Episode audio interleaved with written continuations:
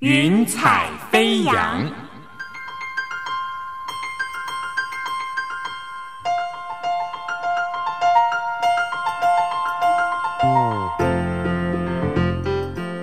让每一朵云彩的生命牵引着你心灵的飞扬。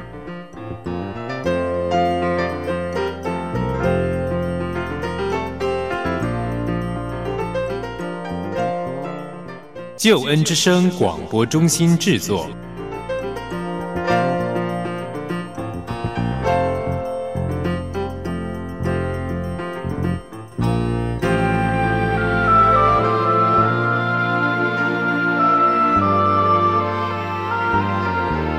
欢迎收听由台湾救恩之声广播中心制作的生命故事集《云彩飞扬》，我是静怡，邀请你听听别人的故事，想想自己的生命。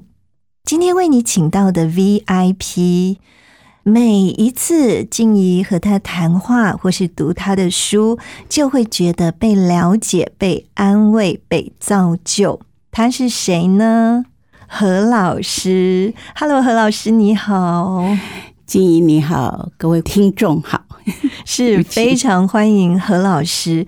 嗯，其实不光是静怡喜欢跟何老师谈话、听他的课、看他的书，我们知道说何老师您在社区也是有开课，而且。很多的妇女朋友非常喜欢来上课，要不要跟我们聊一下？这是什么样的一种社区服务的课程？呃，我想很多人对教会很却步，特别是妇女，一方面是怕家人反对，或者是觉得进教会怕怕的感觉，尤其有一些传统宗教信仰的，那我们觉得。要把福音传给这些妇女，而且他们很多人都有很多的委屈。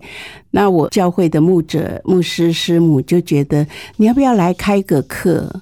因为我做妇女施工大概也有三四十年，以前。韩伟师母、韩吴启敏师母一直鼓励我，你可以做妇女的施工，因为妇女施工太少人去接触，男牧师去接触妇女也是不太合适。嗯，他一直觉得我的个性可以蹲下来跟这些社区妇女聊天，也可以随便的跟他们哈拉，都觉得非常亲切。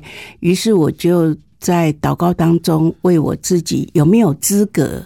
所以我看了许多的书，也听了许多妇女的委屈，所以我就这样子大胆的开课。因为我有一些编辑的背景，所以我很喜欢读一些书，写一些小品文。是那这些居然能够用上了，所以有一些妇女就觉得上我的课。很开心，没有压力。对，其实静怡自己觉得，从何老师这边呢，不光是被了解、被安慰，提到说被造就的这个部分，就是何老师跟我们聊的都是非常实际、非常生活化，而且也会提供很多我们说叫做 tips 秘诀，让我们在生活当中去运用。嗯，我想在进入。何老师教导我们的这些内容之前，我们很好奇一件事，就是何老师，您是跨国婚姻，请 问这个是怎么样的一个状况？我们真的非常好奇，非常想了解。嗯，是我的先生是从马来西亚来的乔森，呃，今年四十五年，四十五年前真的是很有意思。我在大学时候，我最讨厌两种人，一种人就是非常传统信仰加持的男生，第二种人就我很讨厌乔生。有原因吗？对，不知道。老师，哎，我的母亲是字正腔圆，然后我就听了这种华语，我就头晕。但是我觉得上帝很幽默，他后来也是带领我要做宣教，所以我必须第一关就是要通过我自己，要除去歧视。我后来真的在神面前认罪悔改，然后我发觉我满口台湾国语，我是从南部嘉南平原糖厂长大，那我有一个习惯，就是很喜欢去跟那些好朋友学他们的口音，所以我会很多的口音。那后来因为我这个朋友跟我太好，所以我发觉我赚不回来了。所以我就记得我刚来台北的时候，他们就说你南部来的哈，我说是啊，我说为什么？你怎么看得出来？他说你满口台湾国语。后来我觉得这个也是很有意思的事，而且我喜欢。那所以没想到我居然要接受我先生，这个是上帝开另外一个玩笑。我们想请问老师，除了语言之外，跨国婚姻需要更多的沟通，更多的彼此磨合。请问你们是怎么做到这么多年还是如胶似漆？没有，我们已经不能如胶似漆，因为 我们两个是完全不一样的个性。嗯，那如果我们两个如胶似漆，那个柱子就会垮。因为 我跟我的先生完全是互补哦，他非常的细心，嗯，我非常的粗线条，所以我常常忽略的事，他都注意到，不得不说两句他的好话。那有时候我的心里就觉得你管太多。嗯，我就很有时候就会自己有点生气，但是安静下来，上帝就提醒我，他如果不管你，就会去撞车了。嗯，所以我觉得有时候，呃，先生管，那我以前会跟他辩驳，但是后来我就乖乖的听话，默认他说的是正确的。所以这也是我们在家里面，呃，没有什么。太特别的争端，因为一个巴掌拍不响，吵架总是要两个个性很强。但是我觉得上帝在结婚以前，我个性非常强，但是在慢慢慢慢，他个性看起来很弱，事实上他是内强外弱，我都被他骗了。好有意思哦，嗯，想请问老师，因为您的婆家现在还是在马来西亚，那你要回到马来西亚，会不会有什么需要调试？会不会紧张啊？嗯，因为本来我们结完婚，预备去办马来西亚的婚姻注册，但是因为我们先在这边结婚，当时我们用了。一些法院的婚姻关系、结婚证书到那边居然完全无效，然后我的公婆又很希望我有马来西亚身份可以留在那边，完全用不上。你知道，在马来西亚有很多台湾的太太，就常常要回台湾。没有身份，他们没有身份，孩子有身份，你在那边生孩子有身份，就是妈妈可以提回来的。后来我的婆婆就花了很多的钱，到最后办了四五年都办不成。我先生就决定放弃马来西亚，这是他很大的牺牲哦。他现在回去都要办签证，他有写个切结书，大家就笑他，他是为爱留在台湾。后来发觉，她也不是第一个，后面跟了很多马来西亚的丈夫跟台湾的太太都留在台湾。嗯，哇，听老师这样讲，我们才真的理解到，其实跨国婚姻是很浪漫，但是当中 有许多的挑战。是是，像在文化上，嗯哼，老师您怎么适应呢？我在要嫁给他的之前，我有跟自己。做一个很大的一个自我询问：我愿意做宣教的施工吗？如果我没有宣教的心态，我没有去接纳那个我的婆家的文化，这个婚姻会完蛋。所以我那时候就做了一个祷告：我愿意在《使徒行传》里面所提到的，就是做一个。在外邦人当中去祝福他们的这样的媳妇，所以我一进到他们家，我就当做我自己就是他们家的一份子，所以我跟那些家人相处的都非常好，虽然都是短暂的。所以我的婆婆、我的公公对我都很好，因为他们不觉得我是外国人。我们知道说何老师的婆婆，嗯。其实真的对何老师特别好，是。有没有什么秘诀？呃，因为我的婆婆一直觉得对我亏欠，就是我在生女儿的时候，她不能来台湾帮我坐月子，所以记得那时候他们办好手续，能够来台湾半年时间，哇，她把我像养猪一样肥肥胖胖，然后我的婆婆觉得我现在要好好的来补足你，听了都觉得好感动，好感动，嗯，那我想，她只是说说。我的婆婆真的是一个没有受过什么学校的教育，她真的就是听着广播、认字、看报纸，到她能够读圣经。然后她来的时候，我觉得上帝开了一个玩笑，让我的女儿无缘无故的站不起来，所以就马上送到马街医院，那就住院检查。那我的婆婆住院三天，我婆婆三天不吃不喝，她就看到很多的会友来祝福我们，她就说那些都是你亲戚吗？我说不是，是我们教会的朋友，跟我们都没有亲戚关系。她说没有亲戚关系的人这么疼你们，疼这个孩子，嗯，她说：“你那些朋友好好，我回马来西亚，我也要信你们的教。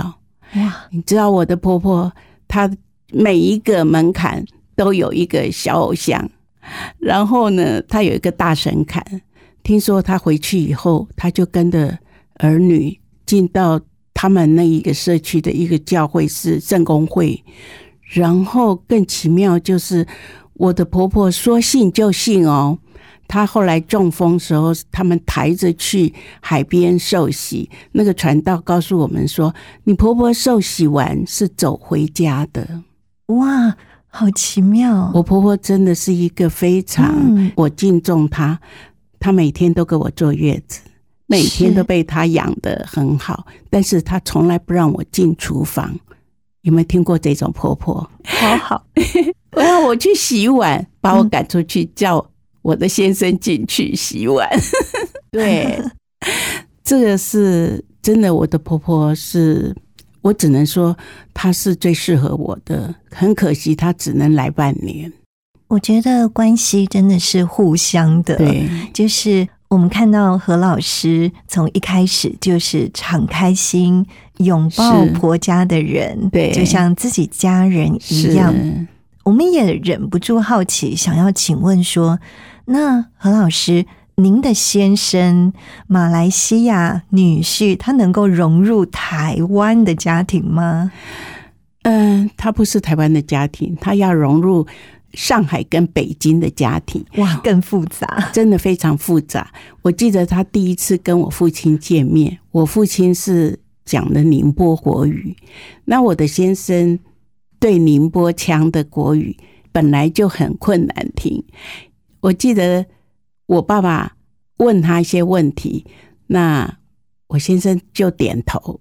结果我的父亲就非常的紧张，跑去让我妈妈跟我说：“你要搞清楚人家结婚没有。”嗯，我说当然，他没有结婚啊。他为什么我问他的时候，他一直点头呢？后来我就去问我先生，那时候呃还没有办婚礼哦，我爸爸只是从国外请假回来，因为那时候我爸爸被派到非洲。结果我就问他说：“哎、爸爸问你说你们结过婚，你为什么说有？”他说：“我根本听不懂你爸爸在问我什么问题。”他说：“我想点头一定是最好的答案。”我说：“你完了。”他是问你有没有结过婚，哇，这误会很大。很大哎、因为我父亲觉得在东南亚华侨社会一定都是早婚嘛，那怎么可能大学毕业还没有结婚呢？一定家里有个幼年之妻吧，所以这个误会大了，所以我常常都会取笑他。像这个语言方面的沟通真的是很重要。对，所以后来何老师，您的先生跟您的原生家庭爸爸妈妈还有这所有的亲戚是怎么样的沟通方式呢？因为其他亲戚都是说普通话，都说国语，嗯嗯都说的没问题。后来我父亲回来，他比较多时间在台湾的时候，他的国语还 OK。那只是因为他那时候在非洲，他的团队大部分都是宁波人，所以他们习惯工作之余就是用宁波话。所以造成他那时候请假回来为我们主持婚礼的时候，满口宁波国语。后来是没问题的，是感谢上帝。对。我在想说，何老师其实帮助非常多的人，特别呢是在婚姻生活还有婆媳相处啦这一方面，甚至在人际关系，就是可能有人在人际关系当中就是被伤害，嗯，那他一直没有办法恢复过来，也是何老师可以去帮助他们。那何老师印象当中，你有没有比较深刻的一些你曾经帮助过的这些朋友呢？嗯，其实我没有那么伟大，我自己也是软弱，我也不会有多大的大能啊。我觉得我有一个非常棒的上帝在我背后，我就为这些人祷告，我先把他们带到上帝的面前。我觉得，如果你愿意改变你自己，上帝可以帮助你。其实今天很多人的人际关系，通常都是太自我。他的自我比较大，那我通常是倾听，听完以后我就帮他整理，整理完以后我就把结论告诉他，其实是他自己的结论。最后我就跟他说：“哦，我也没办法帮助你，好不好？我们让一个最棒的上帝来帮助你，我们一起祷告。”我觉得上帝在我们祷告当中做了一件最奇妙的工作，就是上帝。打开了那些朋友的心，所以他们都愿意。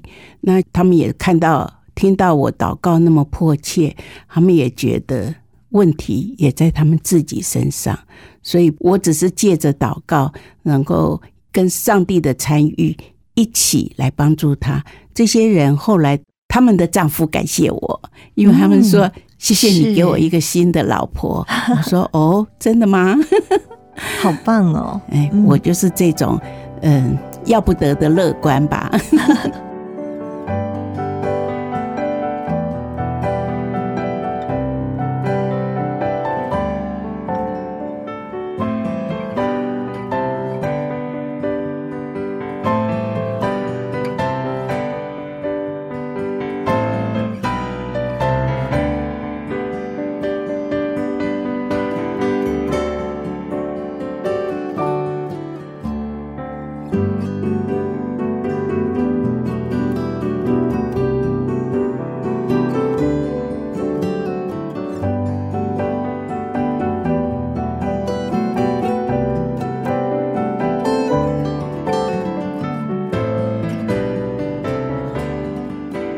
老师提到要不得的乐观，但是我们知道说，其实何老师可以帮助人，是因为你自己也曾经走过很不容易的一些时光。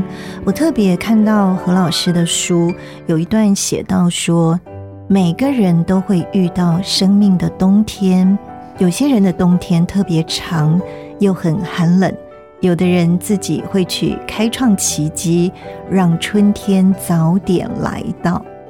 我们想先请问何老师，您曾经遇到的冬天，您记忆当中是什么样的挑战、什么样的困难，甚至我们说人生的苦难吧？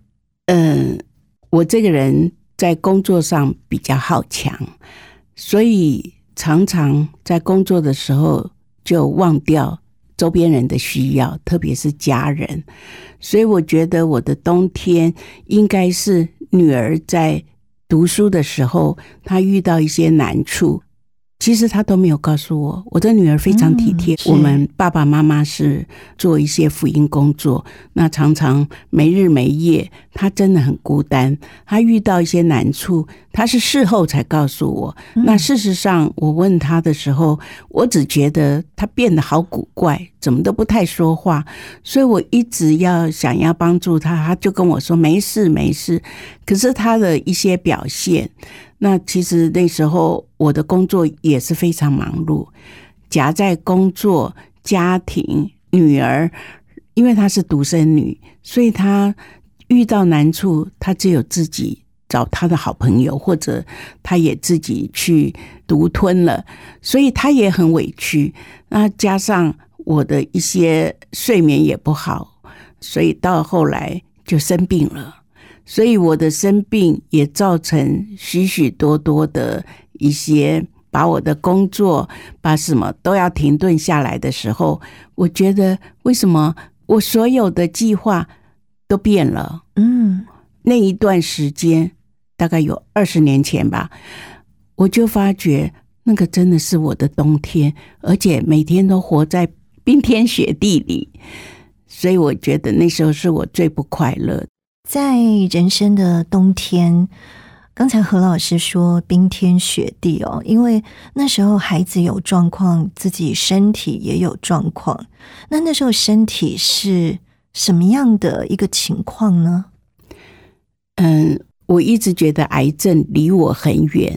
嗯然后有一天，我在一个教会的姐妹会分享完，我回家，呃，回到办公室跟先生一起回到家的时候，我就把我的衣服换掉。通常我把衣服换掉会直接丢在洗衣篮，那天我就直接丢在床上。我的先生说：“哎，你要不要看一下你的内衣怎么会有血迹？你今天怎么回事？”说没有啊，我一看，真的，我想也不像咖啡滴到。他说：“你要不要去明天看一下医生？”我就觉得明天好像接下去我的 schedule 都排满了，但是很奇妙的一件事，那一阵子正好是二零零三年，你记得吗？SARS 非常嗯对对厉害的时候，是结果那些教会就跟我说：“师母啊，因为呃 SARS 的关系，我们聚会要停哦，你就不用来了。”一个二个，哎，正好有一段时间，就因为 SARS，所以我的 schedule 都停了。那所以我就去好好的检查，然后我们办公室正好有一位护理师，哦，非常热心，就帮我安排三个医院。一直到最后，我就跟他说：“我觉得那两个医生让我觉得非常难过。”他说：“我带你第三个医院，你一定很喜欢。”我这个人一向就很怕男医生。这位主治大夫是修女，我看到他的时候，我就觉得好安慰。他说：“无论检查如何，你都不要担心，不好的东西割掉就好。”没事的，你不要太担心。那他就开始做一连串的检查，然后他就告诉我，我们就做一个最新的改良手术，让你都没有痛苦。等你一觉醒来，你就都好了，都很平和的，就以后注意就好。真的是很奇妙，所以那些介绍我去名医看的都说怎么可能？何老师一定是骗我说不痛。真的没有痛的感觉，而且这位大夫他有一个原则：抗生素只吃那一页，不吃太多；止痛药只吃一点。我会让你非常正常的来处理你的伤口。他教我怎么样贴美容贴，所以在一连串 SOP 讲清楚以后，我开始非常的。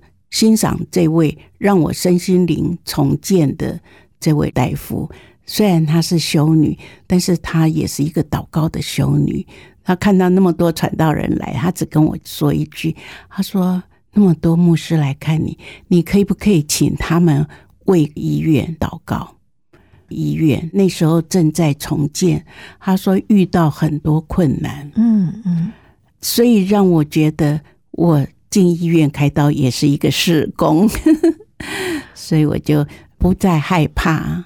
嗯，我觉得何老师在自己病痛的时候，还想到去祝福医院，是我觉得这真的是很不容易耶。但是应该也是因为这样子，所以何老师即使自己有困难的时候，也会从上帝支取力量去是帮助别人。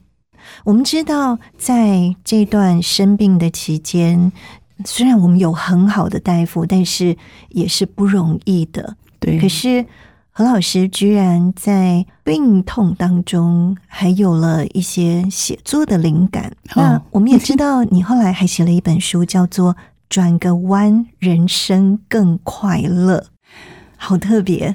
对，很奇妙，因为我这个人是工作型的。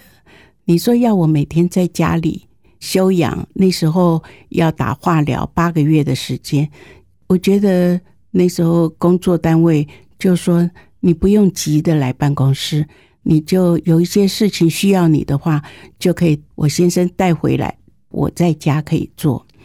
接下来蛮多空闲时间，我就像写日记一样，把我这八个月的时间就写成短文。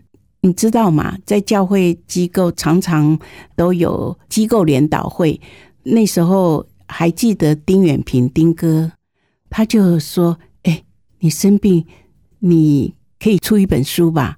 我说：“你太高官，看得太宽广了，我怎么可能？我只是像写日记一样写了几篇。”后来他就说：“嗯，你写写看。”结果没有想到，我把我写好的东西，其实才五千字，给他看了以后，他说可以再发挥一下，然后就加上一些其他的短短的社区课程，所以变成这一本书。转个弯，人生更快乐。其实一开始我是用童年故事来引出这一本书的，是，好棒哦！感谢主。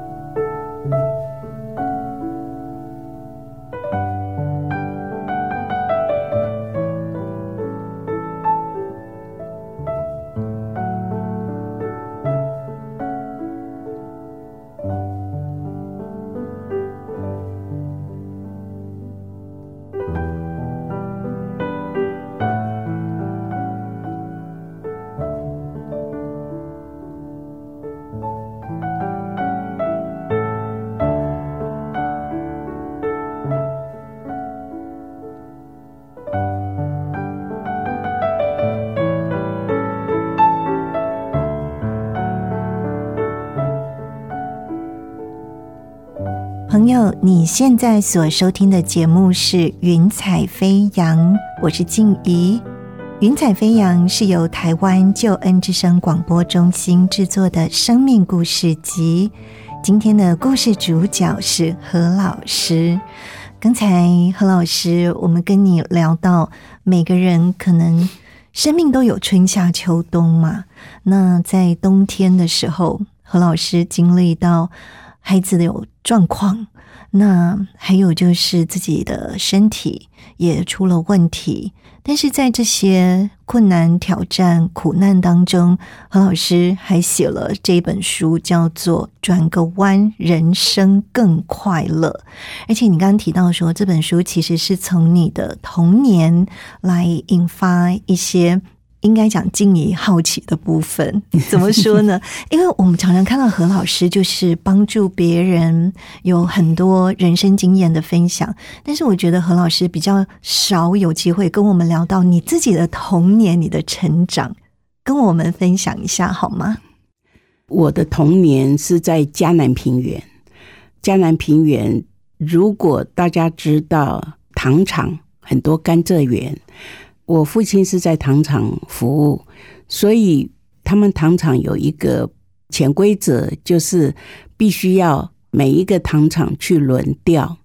所以我那时候我的童年就会在不同的地方念小学，所以我的小学念六个学校。那不是因为我不好，嗯而是我必须要跟着我父亲的工作调动。所以我住过台南，住过新营，住过屏东，住过南州，然后还住过基隆，住过板桥。所以我在这个南北在这串联的当中，其实很多地方我都经历过当地的文化。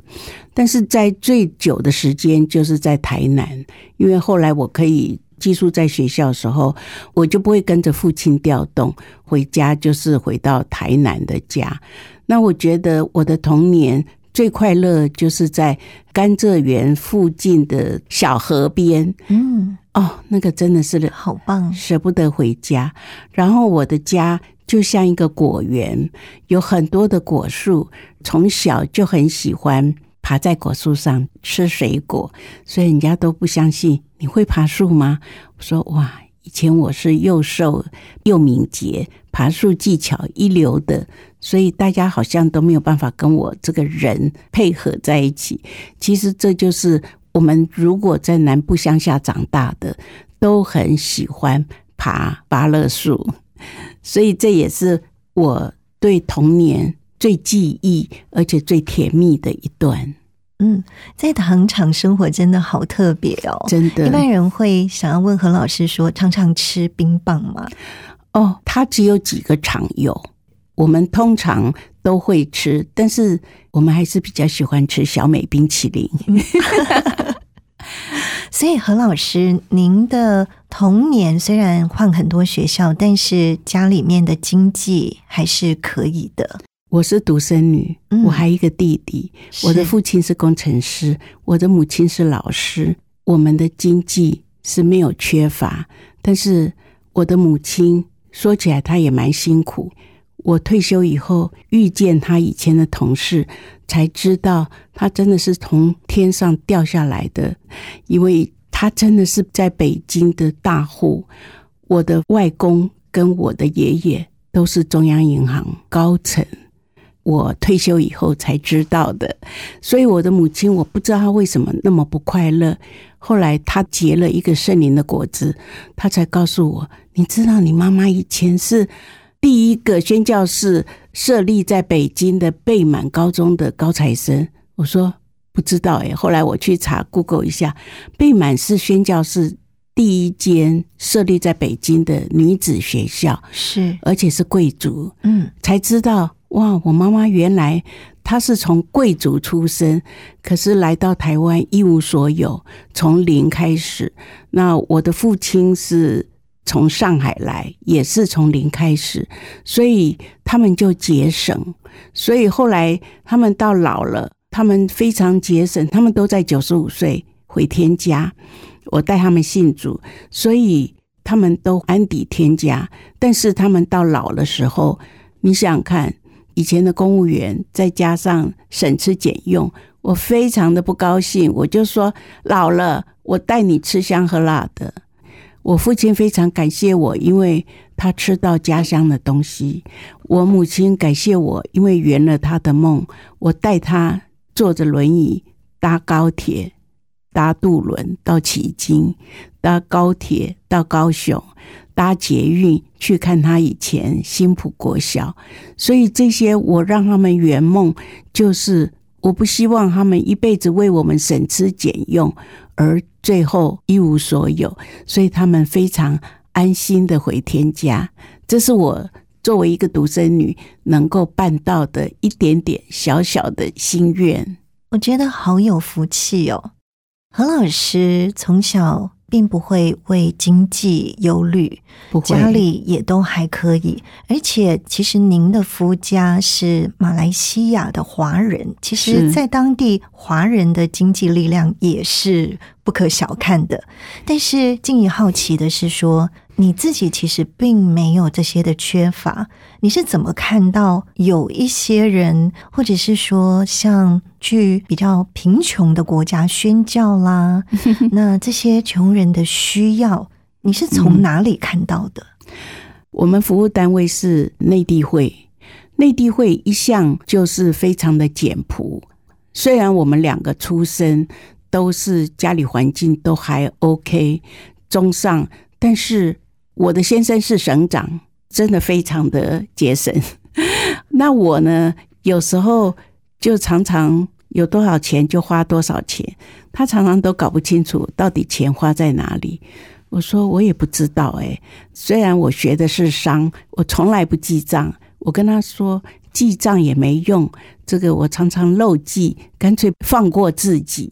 所以我就觉得钱有就花嘛，没有就省嘛。所以我就喜欢去跟这些比较基层的朋友，因为我觉得他们的辛苦，我能够给他们一点点安慰，那是从上帝来的爱。所以让他们知道，不只是要给他们福音，也要让他们身体的需要。我很有意思，每一次去那种很缺乏的地方的时候，我都会请他们去吃大餐。有一次，他们告诉我说：“我从来没有进过这种地方。”我说：“我也是第一次，没关系，我们两个就去吃吧，能够快乐一次。”我觉得对他的生命也是一个绽放喜悦的时候，好特别哦，真的。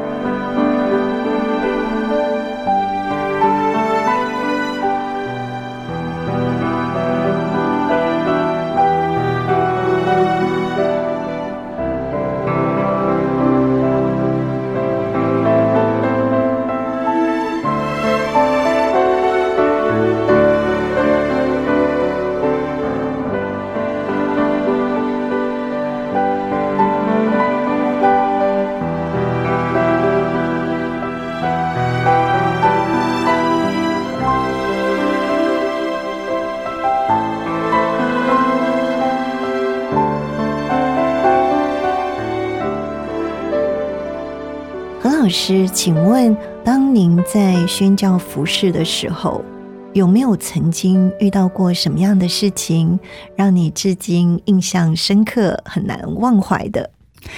很有意思，因为我退休以后，我就比较有机会去到对岸。那我是做社区施工，然后我又带了很多我的书，这个书名让他们的一些。这叫社区管理员吧？一看到那些书，这个名字，他就说：“哎，好啊，好啊，这个你们多学习一点啊！你知道，他们第一次办一个聚会是收费的，很多人起先都不愿意报名。他们说：啊，我们听这个演讲从来不交钱的，为什么要来交钱呢？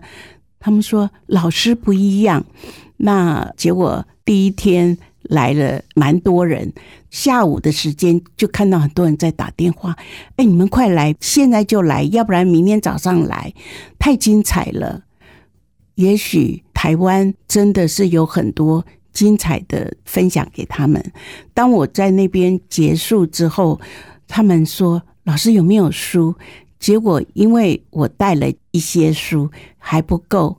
我先生是比我晚一点过去，我就赶快跟他说：“你来的时候再多带一点。”就那一次，几乎每个人都买了这本书，给他们极大的帮助。很多女传道、女牧师让我很感动，他们都愿意谦卑的来听我的课。其实他们个个都比我强，但是我今天带给他们的就是怎么样能够让自己的家庭。更是得到幸福美满，所以让他们的不管是接管还是怎么样，一看到这些书都觉得太棒了。像何老师的课程大受欢迎，我们真的不意外。静怡想特别请问，就是压力这两个字，因为这是现在所有各个地方各国的人都遇到的状况，压力很大。但是我们知道说，何老师对于管理压力有特别一套的方法，还有可以给我们的建议。所以何老师，您自己其实生活是很忙碌的，您在压力之下，是你怎么自己调试？呃，第一个就是我。如果觉得自己有压力，我就从压力那件事情跳开，然后每一个人都要有一个你喜欢的嗜好。那我就去找我的嗜好来松懈一下我的压力。然后第二个，我就去走路。医生要我每天至少走五千步，我一天可以走两三次，我就去走路，一边走路一边看一些绿色植物。路树啊，或者是去一些商店，然后我绝对不会走那个很偏僻的地方，我就走很热闹的地方，然后去看看街景啊，再看看一些小花小草。我觉得这些都能够让我们把压力释放一半，另外一半就是跟神哭诉。人不了解你没有关系，上帝了解你。所以当我在哭诉，在宣泄以及在运动之后，我都觉得压力大概差不多减轻了。哇，真的好棒哦！像刚才何老师，你有提到说我们要去发掘个人的嗜好、喜好，那我也知道说您在书中也是有提说，这是一个很实际的做法，就是从现在开始预备我们自己。就算以后退休，我们还是可以用这个嗜好去帮助别人。是，那这个部分可不可以请何老师跟我们多分享一下？比如说您自己的例子呢？我的嗜好是很喜欢做卡片。以前我是在祝福宣教师、为宣教师的生日啊，每个月啊，给他们的问候卡，我都是买一些素面纸、美术纸，然后呢。就在上面把一些用过的阅历，或者是哪一些可以使用，或者一些 punch，然后我就来组合。所以我就用这一些做卡片，也可以问候大家。现在已经不用卡片了，现在大家都用 line 了，对不对？都用这个照片或者是图美图。那我就开始去摄影。就是把一些小花，这可以拍像路边的小花，我都放大像一朵大花，然后就学习怎么样加上问候的字。那另外我还喜欢做的就是耳环，嗯，那这个小小的耳环小手工，我曾经帮助。万华的一个施工珍珠家园，帮助那些转型的妇女，怎么样用一些小耳环来做他们的转型的手工耳环，加上包装，然后我们到世界各地可以送给一些人。你知道我在很多宣教的国家，宣教师告诉我，他说我随便穿。但是我很注意我的耳环。我说哈，他说你不知道，这个海外所有的女孩子都一定要戴耳环，所以我就开始觉得做小耳环能够帮助一些人，让她美美的。在一些宣教士的耳朵上，他们都戴着耳环哦，西国宣教士，所以这也是我喜欢用这些成为一个。文化的交流，嗯，我们看到何老师真的是善用自己的喜好恩赐，而且与时俱进。从原本纸本的卡片，现在变成 Line 的卡片，静怡也是受惠者，我常常收到，觉得好有鼓励，然后很温暖，很快乐，很开心。那。您提到说，像跨文化，是我们其实可能在台湾觉得没有那么重要的，但是想想其他国家的需要，所以真觉得上帝就是给何老师好多的祝福。那么，我想最后我们想要再回过头来，请问何老师，因为您提到说，曾经您的孩子。就是他非常的贴心，他有什么样的一些委屈吧？就是没有告诉爸爸妈妈。那后来您是怎么跟他沟通的？其实他也不是什么大的状况，在他要考大学的那一年，他一直感冒。那我就带他去看家庭医生的时候，医生就说：“等他考完大学，你带他去呃检查一下心脏。”原来他是容易感冒，就是心瓣膜脱垂。那我就很紧张，医生说没有关系，只要不要有太大的压力，所以很容易就是会心悸。所以那时候他都不告诉我，是后来医生告诉我，他容易心悸，也不能有太大的压力。但是我觉得他很好的就是，他就依靠主。那所以他在依靠主之后，我就常常为他祷告。那时候我就常常说：“你喜欢什么，妈妈陪你。”所以我就花一点时间，我就陪伴他一段时间。所以他还不错啦，他也有很好的属灵朋友。所以那些朋友大学的时候也参加团契，所以他的那些好朋友现在到德国到哪里都是很好的朋友。但是他的英文不错，所以他有很多的机会是做一些跨国的工作。我们听到何老师真的是用祷告在养孩子。何老师可以跟我们讲一下，你祷告的时间点大概比较是什么时候呢？早上一醒来，我就为家人祝福，让他这一天都是顺利的，就是遇到难处也都能够顺利的靠主跨越。最重要就是要为孩子、为丈夫要有喜乐的灵。我发觉很多人就说：“哎呀，为丈夫很多很多的事祷告。”我说：“不用，你只要为他有喜乐的灵。”我是帮助一个朋友，很爱发脾气的丈夫。我说：“没关系，你就为他有喜乐的灵祷告。”后来她告诉我，真的好奇妙，她丈夫不再随便发脾气，然后就比较平稳。上帝赐给我们喜乐的灵。特别是施以诺老师，不是说他常常觉得维他命就是喜乐嘛？嗯，所以我们真的需要为家人有喜乐的灵。所以我现在早上就是为我的家人祷告，睡觉以前我也为家人感谢。所以我不是很属灵的哇，这个做很多很重要的事情带到。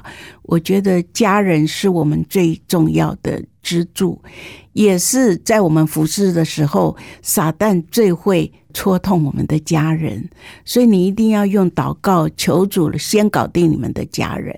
每一个人的家人都在主的宝血遮盖、圣灵的祝福当中，你所有的服侍。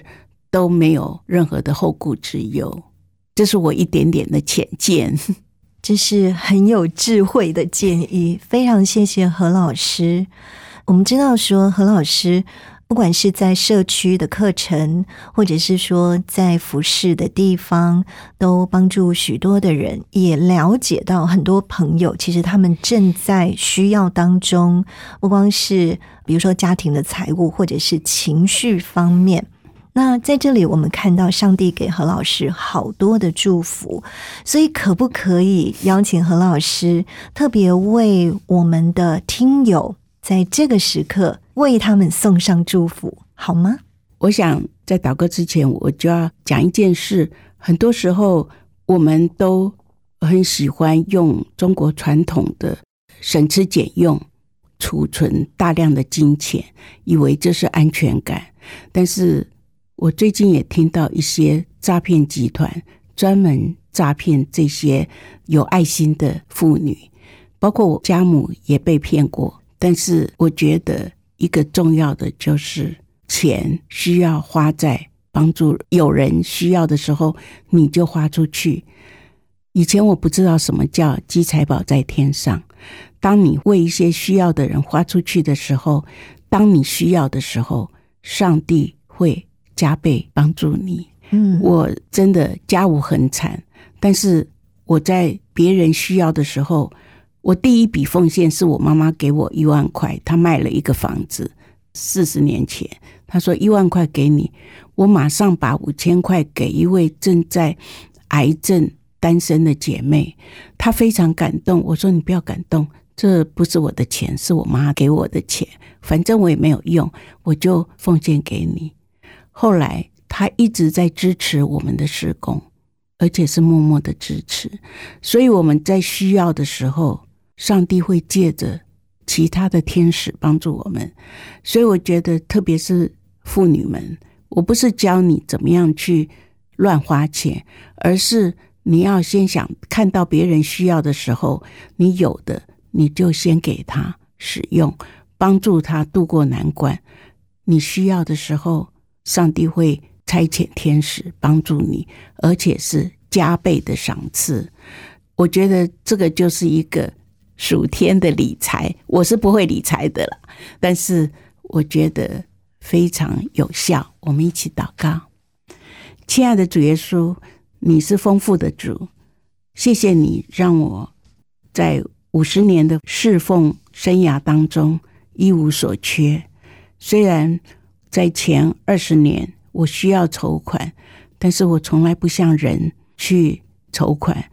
我就单单把我们的需要告诉神，奇妙的恩典，在每一个月发薪水的时候，我们都有够用的恩典，而且丰富有余。当我们在服侍年轻人他们需要的时候，你都差天使补足我们的冰箱，让我们所需要的真的都丰富有余。我们常常都觉得我们自己是学财务、学商、学管理。但是我们好像在神的国度上面完全用不上。但是当我们用圣经的原理去帮助一些有需要的人的时候，你就连摇带按，打开天上的府库，满足我们跟需要帮助的人，满满的恩典充满我们。谢谢你这五十多年来，让我们退休之后退休十年也没有缺乏。虽然我们觉得日子好像。在很多人来讲，一些什么通货膨胀、经济危机，对我们来说，我们每天都有丰富的恩典。我们只有说主啊，谢谢你，主啊，你也要祝福所有妇女们，她们有委屈的时候，让他们第一个念头就是告诉神，上帝会打开天上府库，也会打开他的双臂来保抱这一些受委屈的妇女，特别是要祝福他们在呃。家庭、家族的纠葛当中，主啊，赐给他们喜乐的灵，让他们在接受这些挑战的时候，时候到了，学习完成，你就要给他们丰富温暖的家庭，让他们从儿孙当中得到满足的喜乐。谢谢主，听孩子浅薄的祷告，但是都是从上帝来的恩典。谢谢主，奉耶稣基督的圣名祷告。阿门，好棒的祷告，非常谢谢何老师。而且何老师，你刚刚讲到说你很乐于分享，马上就见证了，因为 我们知道你带了自己的著作要来送给我们的听友，是吗？有两本书，一本是《转个弯，人生更快乐》，一本书《社区妈妈的春天》。那两本是不太同性质。无论你是需要让你的人生更快乐呢，还是需要在你的家庭生活里面蒙祝福，都可以告诉主持人。是非常的感恩。今天非常谢谢何老师跟我们的分享，何老师，谢谢你。也谢谢你给我这个机会，让我回忆甜蜜的往事。谢谢，谢谢。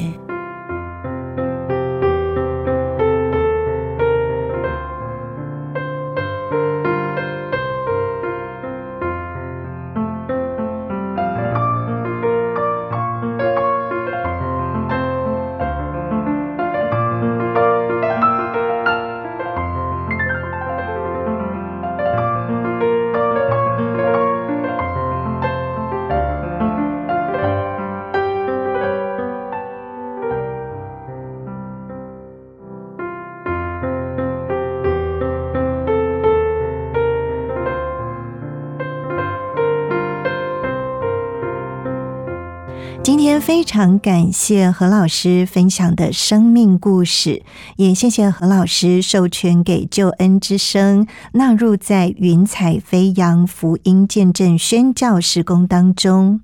朋友，今已邀请你能够更多的来了解基督信仰。推荐你参加救恩圣经函授课程，让圣经老师帮助你透过函授，使你能够更多的认识圣经真理。如果说你想要索取我们今天提供的赠书《社区妈妈的春天》，或者是《转个弯，人生更快乐》，各二十本，那送完为止。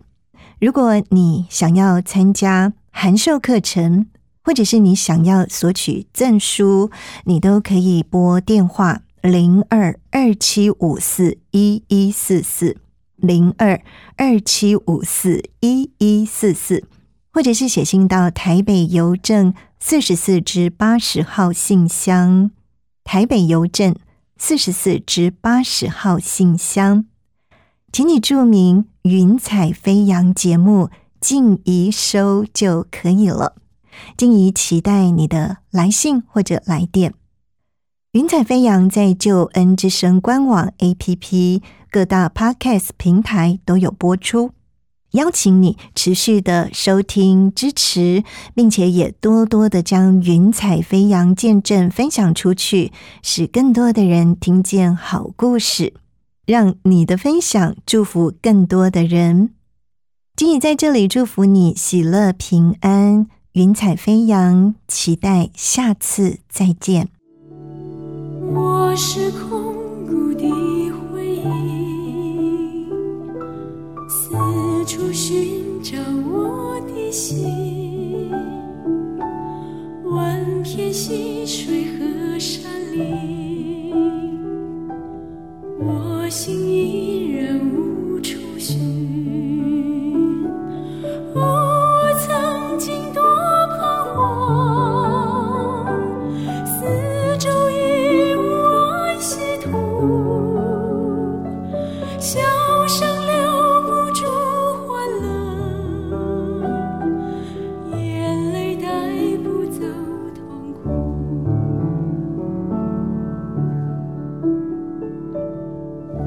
说生命不稀奇，